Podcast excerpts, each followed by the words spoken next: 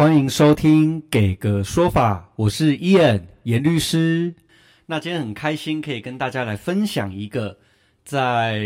人世当中啊都有可能会碰到的问题啦。我们以前哦小时候的时候啊，都有可能谈过几场恋爱。那这个恋爱的过程当中，可能大家有的结论是开心的，那有可能是不开心的收场啦。那比如说遇到了。被劈腿啦，被无缝接轨等等的状况，那有可能是我们劈人家腿，我们无缝接轨别人啦，哦，这个都有可能会发生的。那以前小时候谈恋爱是这个样子，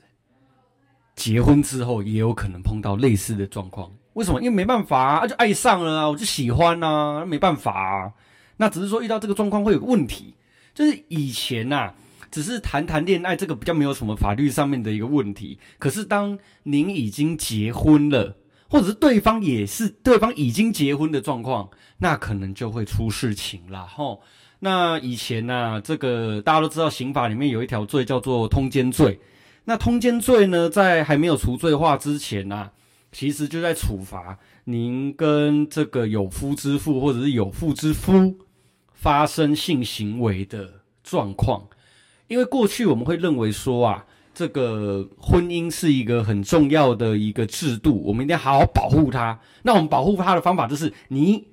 已经结婚了，你敢跟别人有染，或者是你明明知道人家是有家室的人，你还更加有染的这样子行为，我们认为你在破坏整个婚姻的制度，所以我们要处罚你。可是。呃，到头来啊，其实这个问题一直以来都有很多在学术上面的讨论。其实最主要的一个问题就是，你说要用刑法来保护这个婚姻，那你把你的另外一半还有这个小王啊，或者是小三，哦，提告了，然后告他刑事，就真的能够保护这个婚姻吗？还是只是对于这个婚姻的关系再蒙上一层阴影，哦，再破碎一次？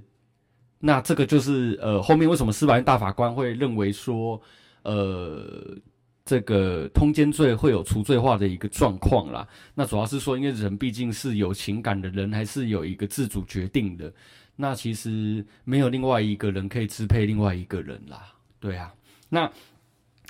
除罪化之后，是不是代表哈？你没有通奸罪之后，是不是代表说我就可以跟这个小三或是小王？一起做很多坏坏的事呢？这不一定哦。其实没有办法啊，也不是说没有办法啦，就是说在法律上面来讲，虽然现在刑法不处罚了，可是民事上面来讲，这个行为会构成所谓的侵权行为啊。那虽然没有刑事责任的问题，但是仍然有一个民事损害赔偿，就是简单来讲，你要赔钱的这样子的一个观念。那什么是侵害配偶权呢？其实就是指啊。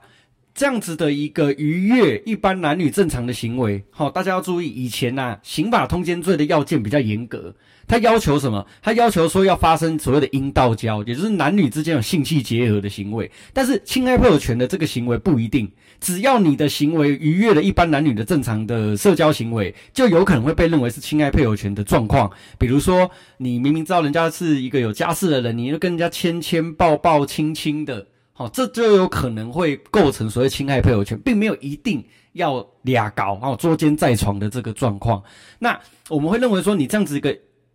牵手啦、抱抱啦、亲亲的行为，其实是有可能会破坏人家夫妻双方共同生活的这样子的行为。哦，那。只要你的这样子的一个行为已经啊超出我们一般社会大众认为可以接受的范围哈，我们就会认为说这样子的行为是侵害原配的一个婚姻的状况。那这个时候原配啊，也就是我们一般来讲的原告，就可以依照啊民法一百八十四条的这个侵权行为的规定，依据一百九十五条第三项的这个要件呐，来去请求所谓的因亲精神慰抚。哦，一个精神慰抚或者是一个侵害夫妻基于夫或妻这样子的一个关系的一个法益的一个损害赔偿，这个这个除了精神慰抚之外，还是一个我们叫做非财产上面的损害赔偿。OK，这个可能有点复杂，但简单来讲就是，你如果敢跟人家牵手抱抱。呃，亲亲的话，你就有可能要赔钱。然后简单来讲，就是这个样子。为什么？因为夫妻双方啊，要因为这个婚姻的契约啊，互负这个诚实的义务。如果其中一方都不诚实的去破坏我们共同生活的幸福美满，那这个时候就是违反我们当时候明明我们在套路婚戒的那一瞬间，你跟我说你会爱我一辈子，你这辈子只爱我一个人，可是你后面又爱了别人，甚至跟别人搂搂抱抱的，这个显然就是违反了我们原本一开始啊缔结结婚契约的这个义务，而侵害了原配的权利。OK，那一般要怎么样呢才会构成侵害配偶权的要件呢？是不是一定要捉奸在床？诚如刚刚说的，不一定。只要你的行为是逾越了正常的社交行为，就会被认为是一个侵害配偶权的一个加害行为。那比如说你有发生亲密的行为啦，甚至当然性行为就是一定会发生的嘛，哈，一定会就是也也也不说一定会发生，就是你只要发生性行为就一定会构成，就一定会构成，只是后面是证据面的问题，证据面的问题。那这个时候啊，一般来讲，我们办这种案件，被告方的律师通常会主张啊。这个原告可能会有所谓的不法取证的问题，比如说，他就录到了我跟小三的这个亲密的画面，为什么他怎么录的呢？他在我们的床头偷偷偷装着针孔录影机，或者他在我的车上面装了 GPS，他在跟踪我、追踪我，发现我的车就停在了 motel 哦，停在了 motel。那虽然一般来说，民事法院呢，近期也有认为说，如果你是一个不法取证的话，在那个证据在民事法上可能也没有证据能力，但是通常啦，因为民事法院的法官对于这个证据的收集比较没有说有所谓的呃违法取得，真的认为没有证据能力的状况哦，只有一些极度的状况，民事法院法官可能会认为那个是没有证据能力，但一般来讲通常会认为有。那是不是？这个证据，我可能偷装针口，或者是装了所谓 GPS，它在我们这一个侵害配偶权的诉讼里面可以用，那就一定没事呢？没有，也许你在侵害配偶权的这个诉讼可以用，但不代表你的行为不构成刑法的妨碍秘密。所以一般来讲，我们办这种案件，常常会一个案件又生了好几个案件。原告拿着违法取证的东西来告我们侵害配偶权，我们拿着对方所提出来的这个违法收集的证据来反告他刑刑法，比如说妨碍秘密。哦，然后大家告成一团，那大家都没完没了哦，大家都没完没了。那只只是说呢，在我们的这个诉讼关系当中，大家其实也很关心的几个问题，我们这边有帮大家做一个收集啦。就是第一个问题哈，这个有粉丝哈来提问啦，哦，就是提问说，律师啊啊，我我那个时候跟他交往的时候，我不知道他有老婆啊，我不知道他有老公啊。啊，我就想说，就是大家这这个状况最常出现在什么？大家打手游啊，打手游、网络游戏，交网公网婆啊，我就不知道啊。我就想说，大家打游戏啊，大家都很很开心啊，想说约他出来见面，然后大家就去泡温泉了，就就这个样子啊。那一般来说，法院有呃一个稳定的一个看法是，原告你必须要主张啊，被告明明知道他交往的对象是有婚姻关系的。哦，这个就是我们在民事诉讼来讲，就是一个所谓的举举证责任的分配。但是呢，法院也有可能会认为说，你跟他这么好，你们两个都已经在交往了，你都没有去详查对方到底有没有配偶这件事情，其实也是过失去侵害人家的配偶权，也会认定说啊，这是一个呃要负损害赔偿的一个行为。好，那还有另外一个其实也是很严重的问题，就是说，律师。我其实三年前我就知道他外遇，他在大陆出差的时候，他去东莞玩女人，他去东莞桑拿，还去深圳，哦，去洗泡泡浴，哦，又飞到泰国洗泰国洗。我三年前我就知道了，那我现在越想越不对劲，我想要告可不可以？来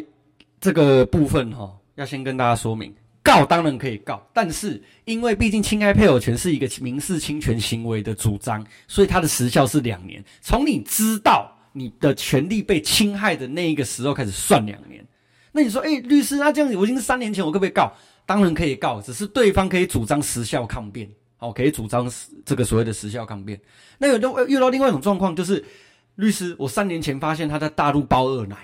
被我发现，我跟他吵了一架。他跟我写了一个承诺书，说他绝对不会这样子做，我也愿意原谅他。可是我现在越想越不对劲，我还是想告他，可不可以？这个部分的话也很常见，只是说如果啊，当时候大家都已经明明白白的说你也原谅他这个行为，可能也会被认为说已经针对了他的侵害配偶权的行为啊，做了一个和解，可能这个部分就比较没有办法去做一个诉讼上的主张。当然，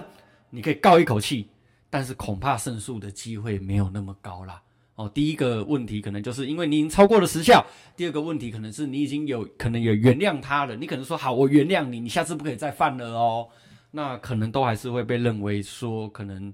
诉讼上面成功的机会比较低啦，哦，比较低。所以，我医院这边呐，跟大家建议的做法是，如果你发现另外一半有怪怪的这个状况或行为的时候，会建议不要自己贸然的去收集证据，因为有可能你会在无意当中触法。哦，反而你要告别人不成，你先被别人告了，哦，这是有一个风险的。会建议先咨询专业的律师、专业的人员，之后大家要有一个策略，在循着策略面来讲去处理。哦，去，我跟你说啦，反正只要有办法找到对方有几个证据对用的，刚刚站帮丁桃一起对吧？我可以这样处理。但是最害怕的是你在没有准备充足的情况底下，你就想处理对方，结果反倒自己被对方处理了，吼。那这是伊恩这边给大家的一个建议。那如果大家喜欢呐，这个我们的一个这样子的频道的方式，也非常非常的呃欢迎大家可以订阅我们，给个说法。好，那今天先跟大家简单介绍侵害配偶权的这个小小的法律知识。